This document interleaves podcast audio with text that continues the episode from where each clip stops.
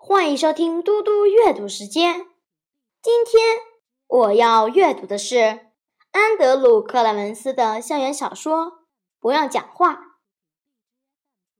第九章：适当的字眼。当戴维终于走到餐桌旁坐下，他实在无法掩住嘴角的笑容。这一切真的太有趣了！他兴奋到几乎无法开口咬下手中的妻子汉堡。他是真的不想咬下去，因为咬东西也会发出声音。况且，当他咯吱咯吱咀嚼时，就感受不到宁静。宁静。他觉得真是一种奇妙的东西，而看着侠特拼命想知道这到底是怎么一回事，也是一种神奇的感觉，就好像是他们让他陷入一个强力磁场中，完全挣脱不出来，只因为这一片宁静。戴维看着其他同学，许多人脸上同样有着奇妙的表情。他们心中也有同样的想法吧？大家竟是如此一致。突然，有个声音传出：“喂，你把它还给我！”这时，所有的人，不论男生女生，全都倒抽了一口气，探头寻找到底是谁发出了声音。就在冰箱旁，艾德凯斯一手捂住嘴巴。另一手伸向布莱恩·戴德克拿着的樱桃冰棒，戴维的眼睛搜寻了一下，立刻看到林夕。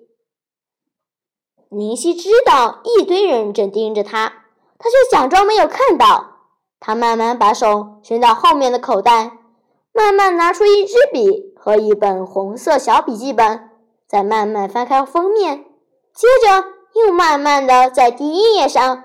一笔一画的画上四条杠。他轻轻的合上笔记本后，终于抬起头来望向戴维，还顺便给了他一个灿烂的微笑。就这样，女生超前了男生四点。不过，戴维一点也不担心，比赛才刚刚开始，还有整整两天呢。现在，戴维百分之百确定。接下来这四十八个小时将会非常的、非常的有趣。然后他突然在想：用“有趣”这个字眼对吗？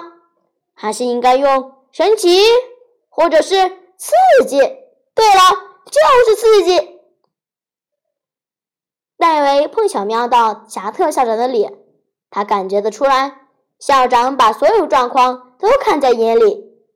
从艾德脱口说出那些话，又捂住嘴巴，以及所有同学惊讶的反应，到林夕做记录的一切动作。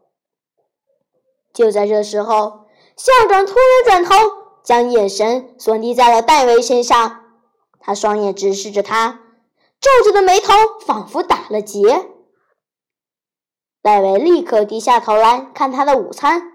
就在这时候。有另一个字眼蹦出他的脑海，他十分确定还有一个适当的字眼可以描述未来这几天的情况：危险。谢谢大家，我们下次再见。